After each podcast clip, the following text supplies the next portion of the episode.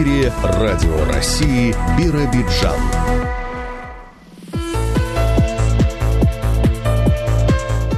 Доброе утро. В Биробиджане 8 часов 10 минут. На календаре 7 февраля, понедельник. Вы слушаете программу телерадиокомпании «Бира».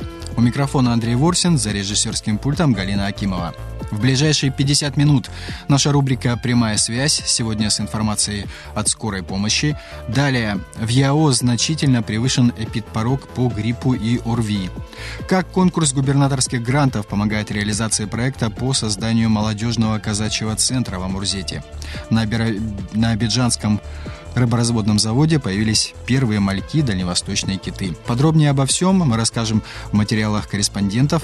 Также сегодня вашему вниманию актуальное интервью.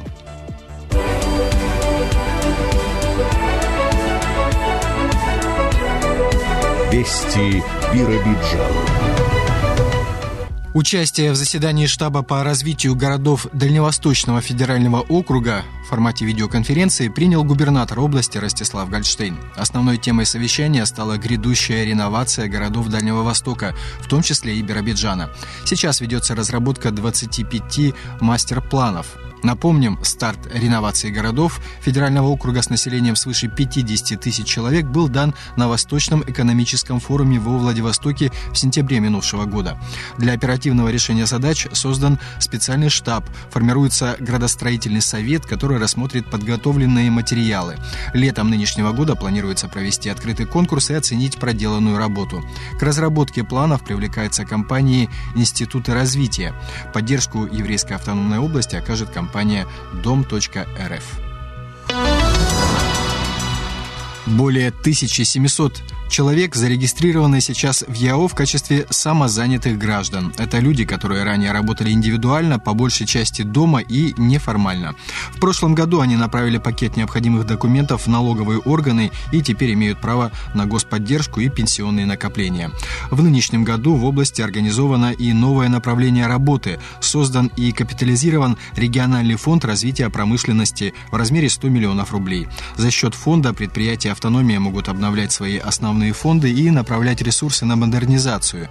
Часть этих средств может быть также выделена из Федерального фонда развития промышленности. 103 тысячи гектаров сои планируют посеять в нынешнем году аграрии автономии. Это на 10,5 тысяч гектаров выше уровня прошлого года. Для фермеров региона это по-прежнему единственная рентабельная сельскохозяйственная культура.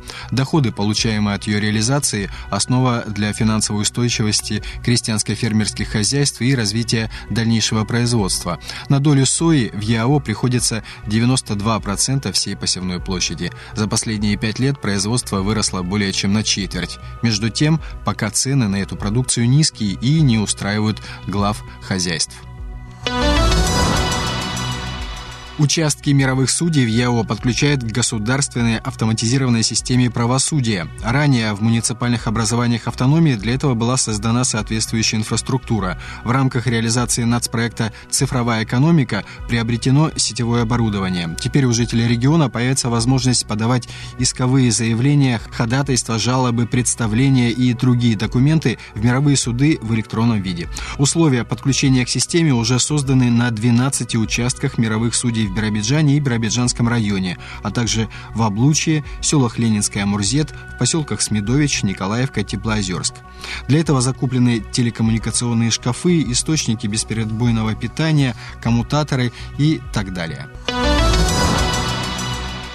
460 километров путей отремонтировано на дальневосточной железной дороге в минувшем году. Также произведена замена 150 стрелочных переводов. Кроме того, уложено 245 километров плетей так называемого бесстыкового пути. Обновление инфраструктуры позволило увеличить скорость движения пассажирских и грузовых поездов. Основные работы проводились на участках БАМа и Транссиба, в том числе между станциями Ин и Аур в Смедовичском районе Еврейской автономной области. Внеочередной учет тигров проходит на Дальнем Востоке. Перепись полосатых охватывает весь ареал обитания хищников, занесенных в Красную книгу, который включает в себя Амурскую область, ЯО, Хабаровский и Приморский край. На всей этой территории площадью более 180 тысяч квадратных километров специалисты еще в прошлом году заложили 1300 маршрутов. Считать следы тигров вышли более 600 учетчиков. Для этого им пригодятся линейки, дневники учета, спутниковые навигаторы, старые фотоаппараты. Дополнительно с информацией помогут фотоловушки. Результаты учета помогут определить точную численность полосатых, их рацион и ареал обитания на Дальнем Востоке. Учет тигров внеочередной. Его проводят на три года раньше запланированного. Такая срочность связана с сокращением численности диких кабанов, основной пищи огромных кошек из-за распространения африканской чумы свиней. Этот фактор может напрямую сказаться на популяции тигров. Радио России Биробиджан. Погода. Сегодня ночью минимальная температура воздуха наблюдалась в облучье минус 29 градусов. Теплее всего было в областном центре минус 20. 7 февраля на территории ЯО будет переменная облачность. В Ленинском днем минус 12, вечером до 17 мороза. В Смедовиче дневная температура минус 16 градусов, вечерняя минус 23. В Амурзете от минус 9 днем до минус 12 вечером. В Облучье днем 13 градусов ниже ноля, вечером до минус 27. В Биробиджане сегодня переменная облачность, западный ветер до 2 метров в секунду, атмосферное давление 757 миллиметров. До минус 13 градусов днем, вечерние температуры до минус 18.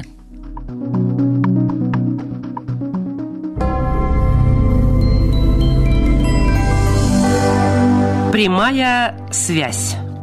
Продолжаем выпуск. Сегодня на прямой связи со студией диспетчер скорой помощи Анна Музыченко. Доброе утро, Анна Викторовна, вам слово. Доброе утро, уважаемые радиослушатели. За прошедшую неделю бригадами скорой медицинской помощи Биробиджана, Биробиджанского района и районов ЯО было обслужено 1193 вызова.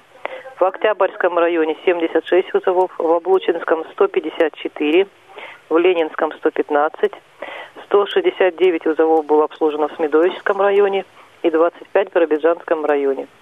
376 обращений по городу было к больным с внезапно возникшими заболеваниями. 81 вызов к больным с хроническими патологиями. Три пациента были госпитализированы с инфарктом миокарда, а 5 человек с острым нарушением мозгового кровообращения. К детям до 18 лет было обслужено 149 вызовов. В основном это вирусные инфекции. За прошедшую неделю произошло 27 несчастных случаев. В основном это черепно-мозговые травмы и травмы верхних и нижних конечностей. После оказания медицинской помощи пострадавшие были доставлены в лечебное учреждение города.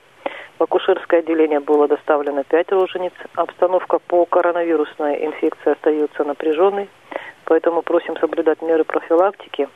И в заключение хочется пожелать всем крепкого здоровья – Берегите себя и своих близких. Всего доброго. Да, спасибо. На связи со студией была диспетчер скорой помощи Анна Музыченко. Радио России Биробиджан.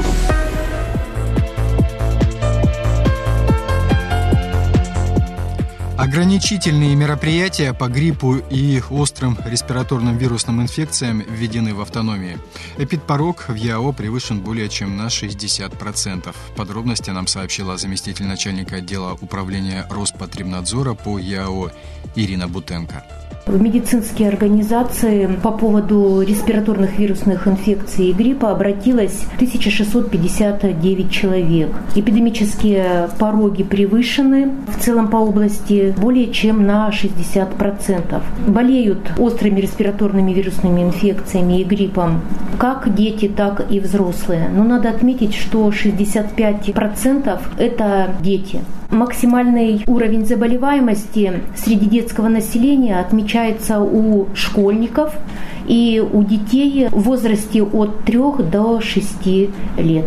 С 1 февраля постановлением главного государственного санитарного врача еврейской автономной области от 31 января введены ограничительные мероприятия по гриппу и острым респираторным вирусным инфекциям на территории еврейской автономной области, в том числе в медицинских, социальных, образовательных организациях. Основные меры профилактики направлены на прекращение допуска посетителей к больным в стационары, учреждения с круглосуточным пребыванием детей и взрослых.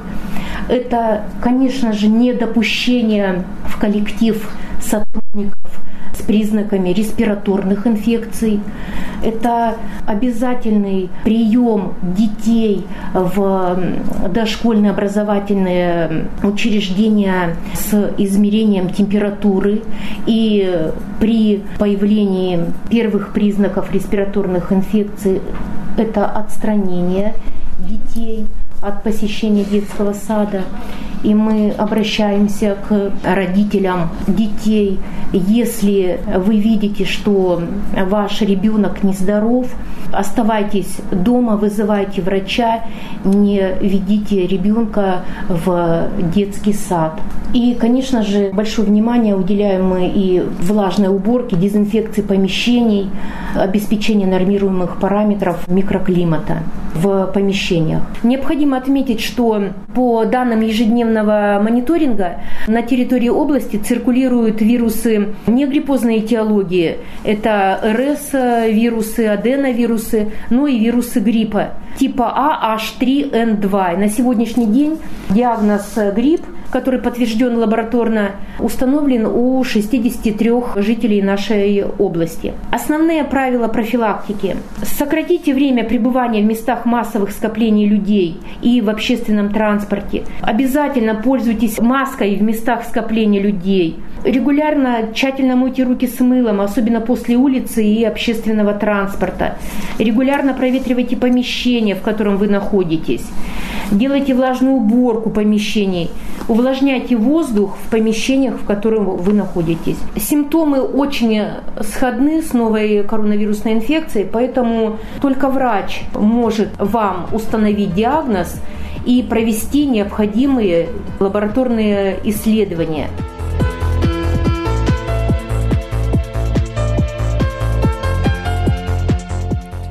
Жители нашей области в феврале начали получать пенсии с учетом новой индексации. Подробности о выплатах Жанна Панова узнала у ведущего специалиста-эксперта по взаимодействию со СМИ в Биробиджане отделения ПФР по Хабаровскому краю ЯО Светланы Крутовой.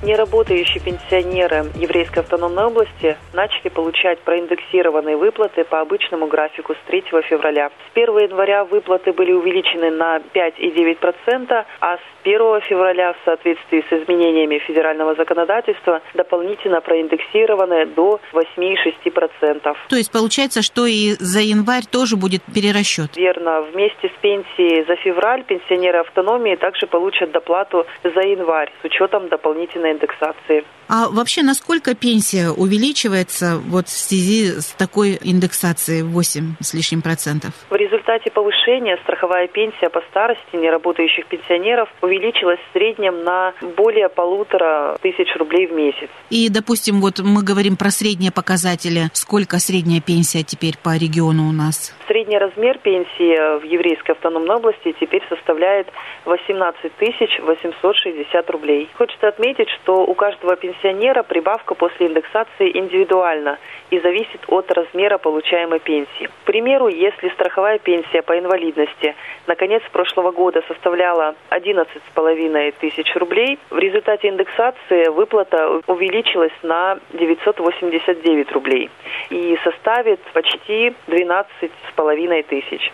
Если пенсия по старости на конец года составляла 17 600, после индексации она увеличилась на полторы тысячи рублей и составляет 19 тысяч 141 рубль. Светлана, а сколько всего жителей еврейской автономной области у нас получают пенсии теперь вот с учетом а, вот этой индексации? Индексация затронет более 33 тысяч неработающих пенсионеров еврейской автономной области.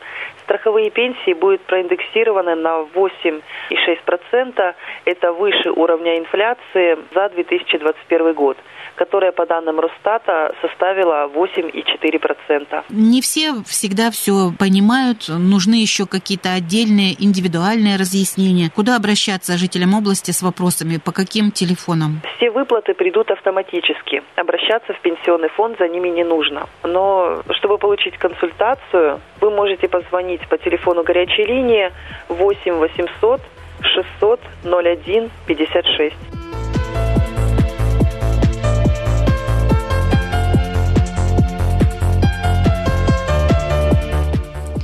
В России проходит ежегодная декларационная кампания. Документы о доходах за 2021 год необходимо предоставить до 4 мая. И многие из тех, кто обращается за справками о начислениях по больничным листам и другим социальным выплатам, могут это сделать дистанционно что особенно актуально в период ограничительных мероприятий. В нашей программе комментарии главного специалиста отделения фонда соцстраха по ЯО Анастасии Азиковой. Такая работа у нас проводится ежегодно. В рамках декларационной кампании мы предоставляем гражданам сведения, информацию о всех выплатах, в том числе о пособиях по временной трудоспособности, по материнству и детству и так далее, для того, чтобы они заполнили справки о доходах. Как получить у нас справку? Можно обратиться к нам лично в отделение фонда. Для этого необходим паспорт и СНИЛС. Заполнить заявление и далее в течение трех рабочих дней справка будет готова и можно будет забрать. Можно направить в адрес регионального отделения заказное письмо. Все бланки у нас размещены на нашем сайте, можно посмотреть в разделе «Прямые выплаты», написать заявление в соответствии с бланком и отправить нам заказным письмом, которое мы потом получим, и также почтой вам обратно отправим. Ну и самый, наверное, удобный вариант – это воспользоваться личным кабинетом. Есть личный кабинет получателя социальных услуг,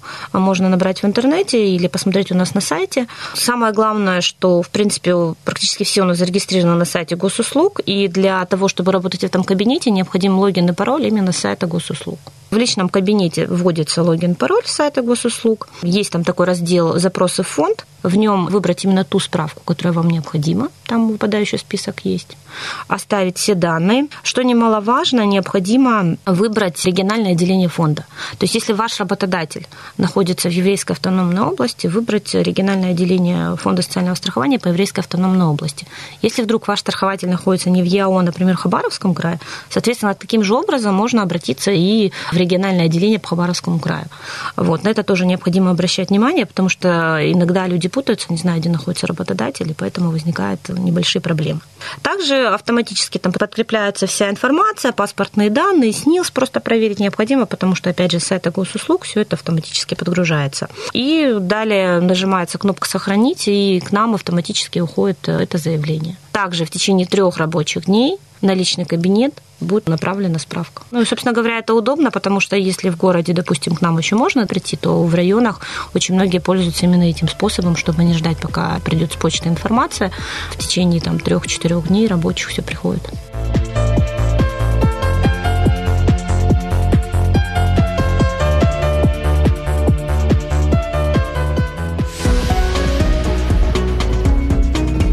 Радио России Биробиджан.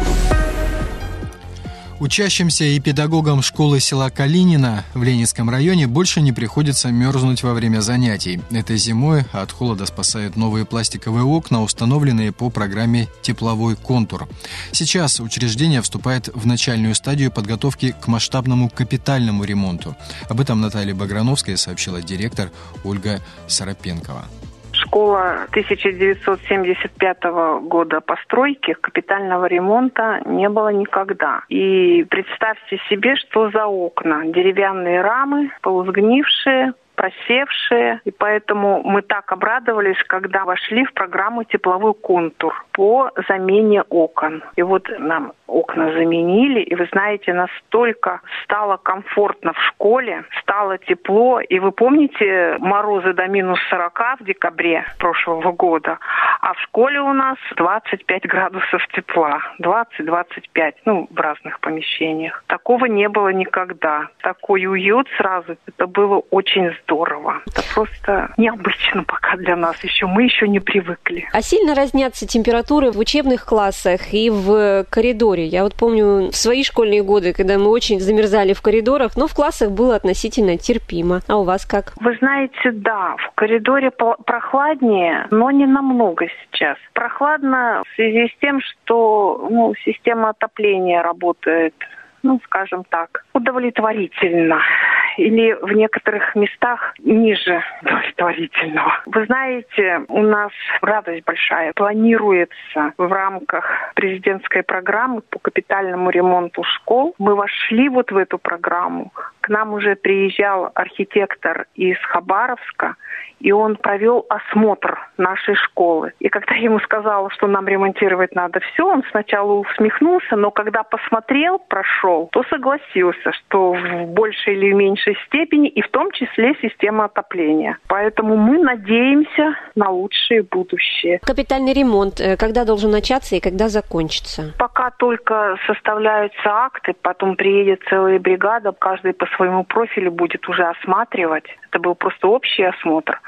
Ну и до 23 года где-то обещано. Крышу обещали даже в этом году уже поменять, а все остальное после осмотров. То есть окна это только начало? Да, а вы знаете, весной но уже контракт заключен, будет еще и благоустройство школьного двора.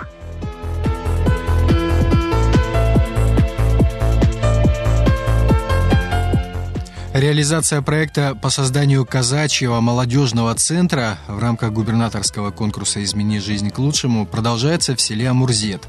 Все работы предполагалось завершить еще осенью, но помешало масштабное наводнение. Подробности Алексею Минаеву сообщил автор проекта, атаман казачьего станичного общества Екатерина Никольская Артем Лунев.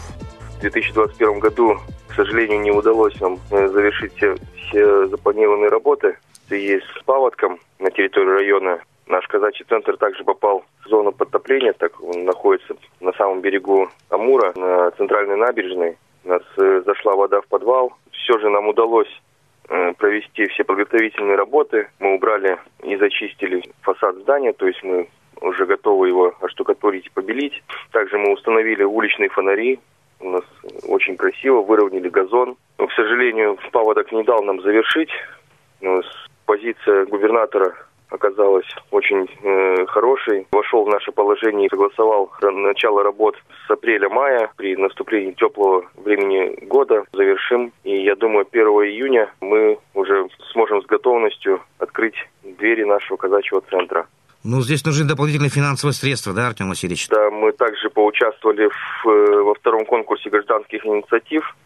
Мы уже второй раз участвуем в этом конкурсе, второй раз побеждаем. 270 тысяч нам выделили в рамках этого конкурса. На эти деньги мы планируем полностью отремонтировать фасад, поставить охранную сигнализацию, поставить ограждение и закончить уже э, ремонт нашего актового зала, основного зала, где будут проходить и киносеансы, и занятия кружков таких э, полномасштабных, таких как туристический. Юнормейцы у нас там будут заниматься на базе нашего центра. Нам постоянно правительство звонит, спрашивает, как у нас дела, чем нам помочь. Сейчас э, идет процедура к единому э, образцу наших казачьих уставов. Все сторонние нам оказывают помощь в составлении документов, консультационная поддержка, организационная.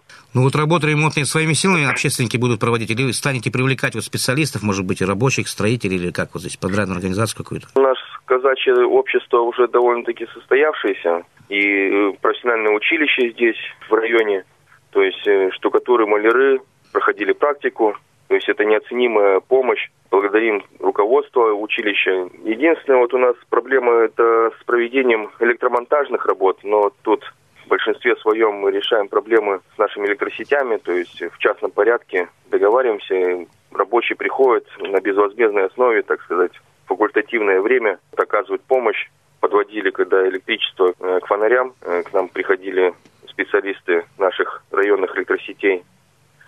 Все помогли без э, какого-то вознаграждения, то есть вы делаете э, хорошее дело для нашего района, то есть даже и оплаты не взяли. Земляные работы, так сказать, где нужна грубая мужская сила, справляемся своими силами. Прошлым летом завершили ремонт крыши на казачьем центре. Как говорится, с миру по нитке голому рубаха, строим всем миром. Ну а собираться в казачьем центре, конечно, смогут не только вот молодые люди, но и взрослые казаки, которых вот тоже немало в Амурзете там и в районе вообще. Э, безусловно. Также на базе казачьего центра, ну это лично моя идея и я думаю, что она очень жизнеспособная. У нас там есть площадка, которую мы заасфальтировали.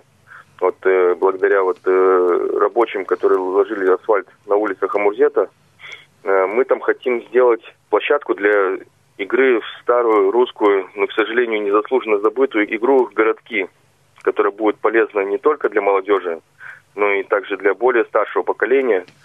Также наш э, Центр культуры сможет там проводить различные мероприятия для населения не только молодого, но и для более старшего. Различные камерные спектакли и капустники, то есть где могут собраться люди более старшего поколения и с, э, с радостью провести свое свободное время и организовать свой досуг.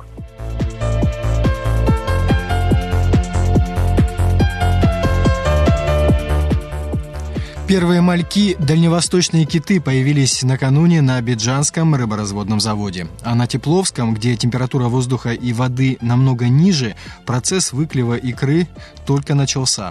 Подробности Алексею Минаеву сообщила директор Биджанского завода Ирина Антипова. На Биджанском заводе у нас э, уже закончился выклев, и сейчас у нас содержится не оплодотворенная икра, а уже личинка. Рыбоводы приступили к разгонке 3-4 раза в день, личиночку разгоняем по всей территории аппарата. На Тепловском заводе только процесс начался выклева. Ждем, что к концу недели уже все это закончится. И также рыбоводы приступят к разгонке, очистке. Так что у нас работа идет полным ходом. А на Биржанском заводе вода потеплее, да, и климат получше? Вода потеплее, и климат там пораньше немножко начинается выклев и поднятие молоди на плав. Вот, например, на Абиджанском начали некоторые личинки подниматься на плав, то есть мы уже начинаем процесс подкармливания. На Тепловском температуры пониже, где-то к концу февраля, начало марта мы начнем только подкармливать. От температуры очень мы зависим. Сильные морозы никак не влияют на ход сезона, или вы привыкли уже? Мы привыкли, морозы на нас сильно-то не влияют. Вода, самое главное, течение воды, течением это кислород, который поступает сначала на икру, потом на личинку, потом на саму молодь. Это сама температура воды, вот это влияет. А морозы на нас никак не влияют. Личинка это почти малек. Да, чуть-чуть осталось. И я говорю, на Биджанском заводе мы уже начинаем чуть-чуть их подкармливать, приучать к сухим кормам. При этом Биджанский завод, он очень отдаленный, в тайге, по плохой дороге десятки километров, то есть не всегда удается на специалистам там побывать, или все-таки постоянно кто-то находится там сейчас? Конечно, обязательно все это подконтрольно. Как бы нам тяжело не было с дорогой и с погодными условиями, всегда добираемся, потому что там живое, там основной процесс. Так что всегда стараемся, ну, не было ни такого, чтобы по погодным условиям нам помешали добраться до Бичанского завода. Весной, наверное, сложно, когда уже таять все начинается. Сложно, да, и э, по три часа добирались, по четыре по таежной дороге, но добирались. Ну, а что с кормами, Ирина? То есть здесь обеспечены полностью? Конечно, у нас амурский филиал с каждым годом. Мы даем в начале сезона когда уже закладка произошла, мы видим примерно, когда нам понадобится корма, даем заявку на Амурский филиал. Амурский филиал к этому времени закупает. У нас в этом плане все отлажено, слажено, так что никаких проблем с кормами нет. Ну, а отход икры традиционно очень небольшой у вас на предприятиях, да, здесь тоже все отлажено? Я считаю, что все-таки за счет профессионализма рыбоводов, специалистов именно на заводе, что мы уже достигли минимальных отходов в транспортировке, инкубации и выдерживании подрачки. На всех этапах мы уже видим, наблюдаем, если где-то какой-то сбой обрабатываем, лечим. То есть у нас все подконтрольно. Очень минимальные отходы на всех этапах. Ну, а первые мальки, киты появятся, может быть, к концу февраля, может быть, в марте месяце? Да, личинка появилась, а сейчас, когда личинка поднимается на плав, она считается молодь. Mm. То есть, получается, уже первые какие-то эти на Биджане есть. А на теплом это будет конец февраля, начало марта. Первые мальки уже есть, получается, да, на Биджане? Да, да. Новости культуры на книжной полке. В областной универсальной научной библиотеке имени Шалам Алейхама оформили выставку «В огне борьбы». Экспозиция посвящена столетию Волочаевского сражения и окончанию гражданской войны на Дальнем Востоке. Заочную экскурсию для наших слушателей подготовила заведующая читальным залом Надежда Панова.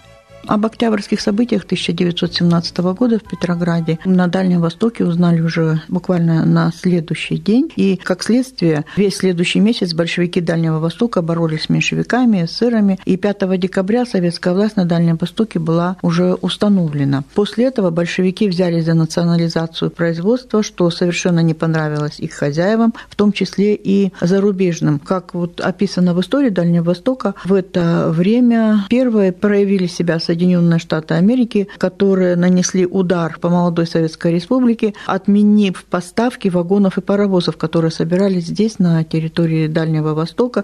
И это произошло, несмотря на то, что вся эта работа была уже обеспечена золотом, которое находилось в американских банках. Под предлогом охраны своих подданных в январе 1918 года во Владивосток входит японский крейсер «Ивами». Следом за ним входит английский крейсер, а далее еще один японский крейсер «Асахи». Одновременно под давлением американских и японских консулов китайские милитаристы закрыли советско-китайскую границу и запретили советской власти вывозить хлеб с северо-восточных территорий Китая. Вот таким образом начиналась интервенция на Дальнем Востоке. Несмотря на то, что контингент высаженных интервентских войск был достаточно значительным, интервенты все-таки основную ставку делали на казачьих атаманов Семенова в Забайкалье, Гамова в Амурской области и Калмыкова в Приморье. Историки вообще разделяют интервенцию на Дальнем Востоке на два этапа. Первый этап – это было начало интервенции 1918-1919 год, и она осуществлялась, эта интервенция, несколькими капиталистическими государствами.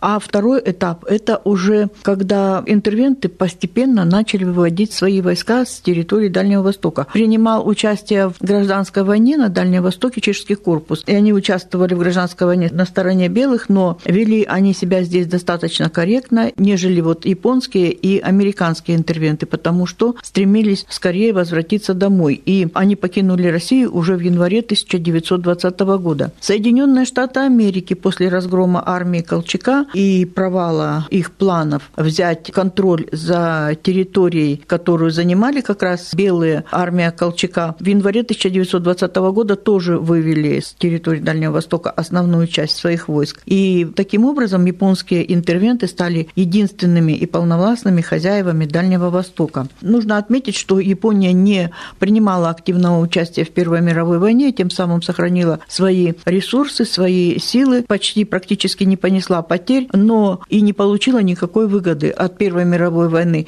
И поэтому сейчас островная держава не была прочь взять свое за счет территории России и выделила для этого достаточно большой контингент своих войск, порядка 100 тысяч человек. Интервентов было введено на территорию Дальнего Востока. И, как отмечают историки, ни на одной окраине молодой советской страны не было столько интервентов, сколько было здесь, на Дальнем Востоке. И японские войска, и также оставшиеся американские войска вели себя на Дальнем Востоке как в завоеванной колонии. Сохранилось множество документов о злодеяниях японских и американских интервентов. В нашем редком и ценном фонде есть несколько книг, которые были изданы, если можно так сказать, даже по горячим следам после окончания гражданской войны. Вот сборник документов 4 и 5 апреля 1920 года. Книга эта была издана в Дальневосточном книжном издательстве в 1937 году. И здесь документы о издевательском отношении к приморскому правительству со стороны японских интервентов. Например, 1 апреля японское командование предъявило приморскому правительству требования обеспечить безопасность дальнейшее пребывание японских войск на Дальнем Востоке. Здесь у нас есть вот этот документ, есть несколько пунктов, по которым японское правительство требовало отношения приморского правительства к своим войскам гуманного. И большевики Приморья, строго выполняя директивы советского правительства, приняли все меры для того, чтобы не раздуть военный конфликт, избежать военного столкновения с Японией. И поэтому 2 апреля предложили создать комиссию для того, чтобы выработать мирное соглашение с японцами. Японцы согласились участвовать в этой комиссии. Было выработано и принято мирное соглашение, и должно оно было быть подписано 5 апреля. Но в ночь 4 на 5 апреля японцы напали на революционные войска, которые стояли во Владивостоке, захватили Владивосток, захватили Хабаровск, захватили города Никольск-Уссурийск, Спаск, и таким образом полностью оккупировали территорию Дальнего Востока. А участие в комиссии в этой им было нужно только для того, чтобы усыпить бдительность революционных войск. Вот за эти два дня, как описывается в документах, которые представлены на нашей выставке, на территории Дальнего Востока, в частности в Приморье, погибло около пяти тысяч наших соотечественников. Вот в таких условиях было создано буферное государство Дальневосточная Народная Республика со столицей Верхний Удинский, теперь это город Улан-Удэ. У нас есть на выставке два сборника, которые так и называются «Дальневосточная Народная Республика». Там можно поподробнее прочитать о создании этой республики, какое время она просуществовала, и о том, кто руководил Дальневосточной Республикой, о Конституции, о символах Дальневосточной Республики. Все там подробно написано. Вот развернувшиеся события сделали очевидным подготовку к полномасштабным военным операциям,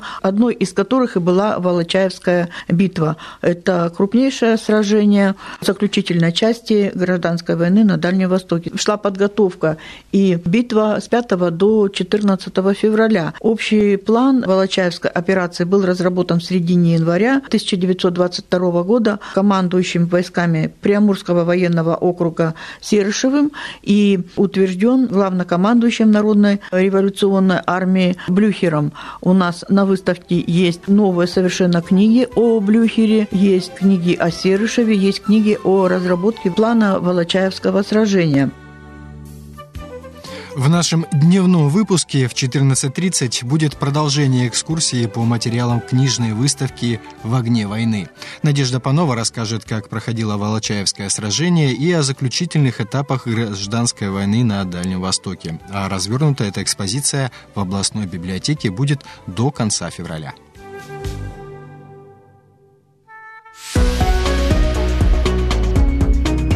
Радио России Биробиджан.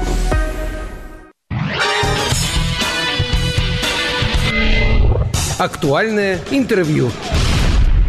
В студии радио Гатракабира сегодня председатель правления регионального отделения Всероссийского общественного движения «Отцы России» Оленберг Ганапольский. Оленберг Михайлович, здравствуйте. Здравствуйте. И речь о том, что еврейская автономная область активно подключилась к всероссийской программе адресной помощи, которая уже в 34 регионах реализуется и называется «Ты не один». Совершенно верно. Оленберг Михайлович, и уже в феврале вы побывали в Смедовическом районе. Вот такая поездка состоялась. Давайте расскажем, с какой целью? В феврале мы побывали и в Смедовическом, и в Октябрьском районе. Первое мы были в Октябрьском районе. Это у многодетной семьи Таранова Владимира Ивановича в селе Благословенное. Ему по просьбе председателя законодательного собрания Еврейской автономной области Романа Бойко, который вышел на наше региональное отделение, он был у истоков его становления этого отделения и попросил нам оказать помощь. Мы вышли на Таранова Владимира Ивановича и спросили, какая нужна вам помощь. Он попросил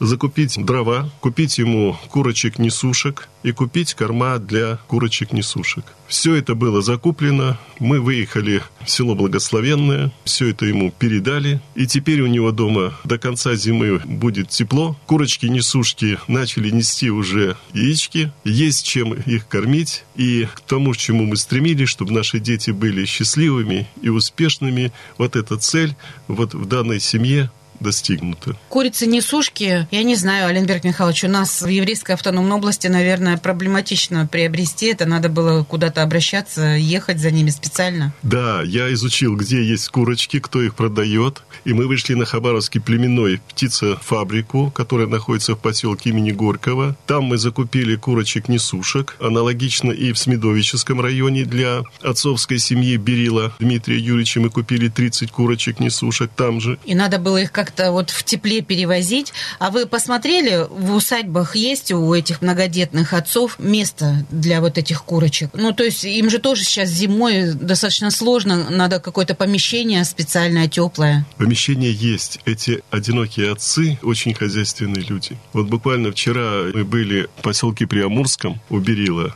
Дмитрия Юрьевича в помещении очень тепло. Мы зашли в курятник, курочки в тепле, и то, что они находятся в комфортных условиях, говорит о том, что они уже по 15-20 яиц в сутки несут. Это говорит о том, что все условия для содержания этих животных созданы. И вот такая стрессовая ситуация переезда прошла так спокойно. Позади. Они быстро, быстро акклиматизировались. Они еще поняли, что кроме того, что у них тепло, что в этих семьях царит мир, царит любовь. И это тоже, будем говорить, очень такое хорошее подспорье для того, чтобы они уже тоже приступили к выполнению своих трудовых обязанностей. И вот не случайно эта программа адресной помощи называется «Ты не один», такая точечная поддержка и именно то, в чем нуждаются эти семьи. Совершенно верно. Прежде чем оказать помощь, мы выезжаем к ним и беседуем с ними, смотрим их жилищные условия и спрашиваем у них, какая вам нужна помощь.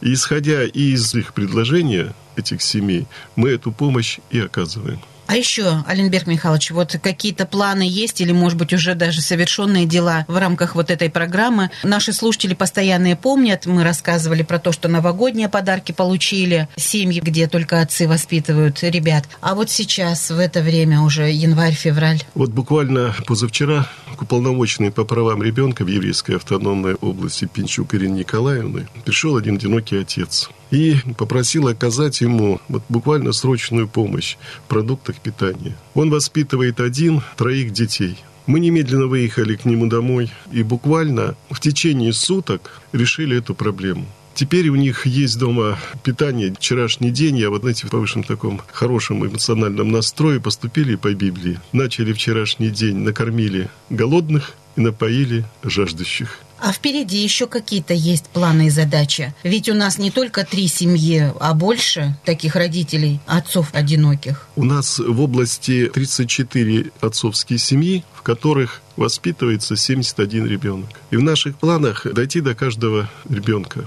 Сейчас мы эту программу начали вот в Октябрьском, в Смедовическом, в городе Биробиджане. И в наших планах теперь у нас три района, в которых мы еще пока обследуем эти семьи и хотим дойти, помочь каждой нуждающейся семье. Цель вот этой благородной программы, о которой мы сейчас говорим, является содействие в решении преодоления трудной жизненной ситуации неполным отцовским семьям, зарегистрированным и проживающим на территории Российской Федерации. То есть вот этих семей, которые у нас проживают в нашей автономии, в планах дойти до каждого и оказать им всю помощь для того, чтобы они жили комфортно. Аленберг Михайлович, я вот была на встрече одной и слышала, как представитель Федеральной службы исполнения наказаний пригласил вас, вот выступил с таким предложением, чтобы вы вошли в попечительский совет воспитательной колонии Биробиджанской. И вы с радостью откликнулись, сказали, что у нас и там дети. То есть получается, что чужих детей для организации «Отцы России» нет. Под крыло вы берете всех, и не только тех, кто в многодетных семьях, допустим, мы где один отец, но по разным направлениям работаете? Совершенно верно. Принцип такой, чужих детей для нас не бывает. Естественно, мы работаем по разным направлениям. Вот вы упомянули сейчас управление исполнения наказаний в Рижской автономной области.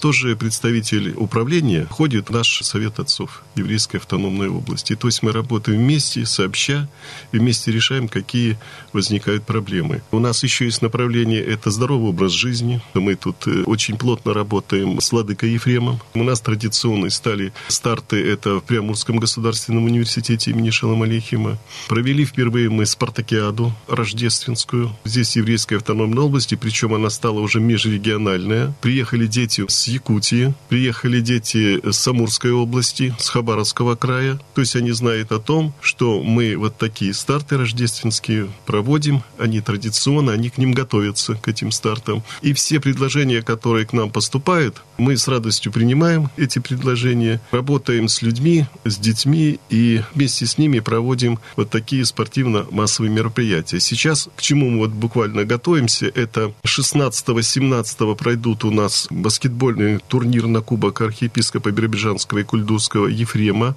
посвященный Дню православной молодежи.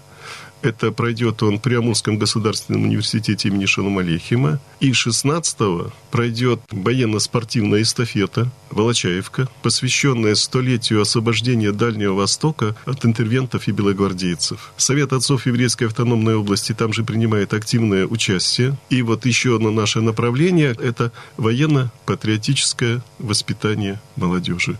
Мы этому уделяем особое внимание, потому что это является одной из национальных наших идей, которые вот озвучивает и президент Российской Федерации. Это патриотизм. И главная цель еще – это демография. Вот демография – это крепкие российские семьи. И если будут семьи крепкие, будут в них дети счастливые и успешными. А вот, допустим, вы уже думали, с какими еще общественными организациями или учреждениями, ведомствами стоит отцам России, вот нашему региональному отделению, подружиться, может быть, соглашения какие-то заключить и вместе сотрудничать? Вы знаете, первое соглашение, которое мы заключили о сотрудничестве, это было Главное управление МЧС России по еврейской автономной области. Это безопасность детства. Далее, вот как поработали немного много в области и подготовили сейчас уже соглашения аналогичные еще с рядом наших государственных департаментов, учреждений, с которыми мы будем тесно сотрудничать для того, чтобы наши дети были защищенные, росли успешными и счастливыми. Но это вы имеете в виду в том числе и Департамент социальной защиты это населения? Департамент социальной защиты населения, Департамент образования, это ДОСАВ, это Управление исполнения наказаний, это Совет ветеранов войны и труда и правоохранительных органов. Это тоже вот наша патриотика. И еще ряд департаментов и общественных организаций. Соглашения у нас уже готовы. Мы в стадии согласования. И в ближайшее время торжественно их подпишем. Ну что ж, вот такие планы. И все это под руководством московской организации. Если мы говорим о том, что это всероссийское движение общественное «Отцы России», то есть и председатель, руководство какое-то осуществляется? Конечно. Кочинов Андрей Юрьевич, это у нас председатель Всероссийского общественного движения «Отцы России». Он же возглавляет и фонд поддержки ответственного отцовства «Истоки». Но я бы хотел бы особо сказать еще несколько слов. В нашей области живут добрые, отзывчивые люди. Любое наше мероприятие, которое мы проводим, мы к ним обращаемся принять участие в нем, все отзываются положительно. Никто не говорит «нет». И если можно, я просто скажу слова благодарности некоторым из этих людей, которые у нас уже, вот когда мы проводили свои мероприятия, приняли самое активное участие. У нас, знаете, вот раз мы едем к детям, мы всегда им везем им торт. Потому что для детей торт сладкое, ну, сразу садятся пить чай, сразу у них хорошее настроение. Все, и вот у нас есть индивидуальный предприниматель Азизян Азат Ливонович – вот у него стала уже такой традиция изготавливать именные торты. И вот последний раз мы выезжали, был торт именной, и дети очень хорошо это у нас воспринимают. И вот патриотика есть еще, я хочу несколько слов сказать. В Октябрьском районе 30 лет было коллективу «Гуляй, братки»,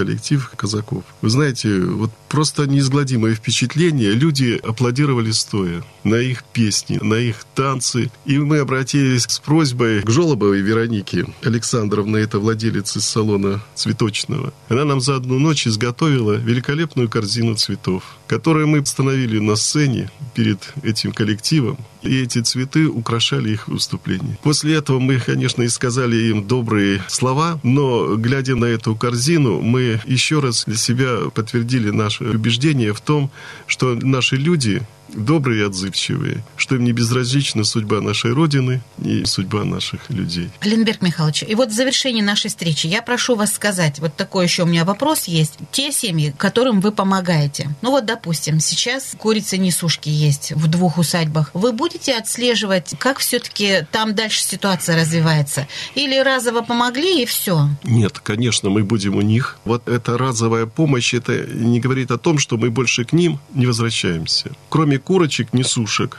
мы можем делать практически все. Я посмотрел отчет Фонда поддержки ответственного отцовства, их работы за прошлый год.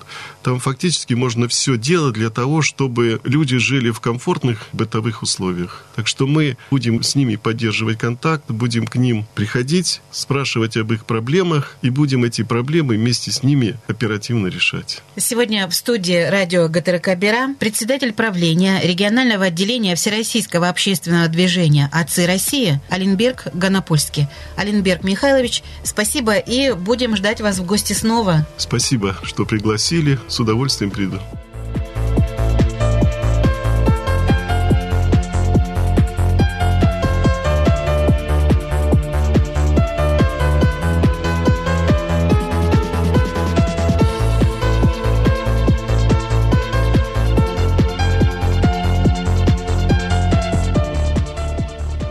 8 часов 59 минут в Биробиджане. Наш утренний выпуск на этом э, подошел к завершению. Программы радио ГТРК Бира вы можете найти на нашем сайте biratv.ru.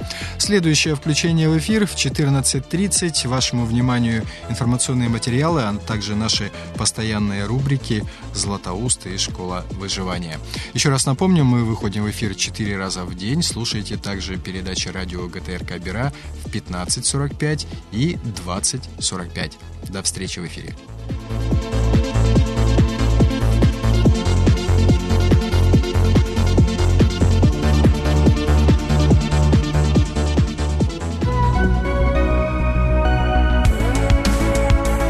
Вы слушали Радио России Биробиджан.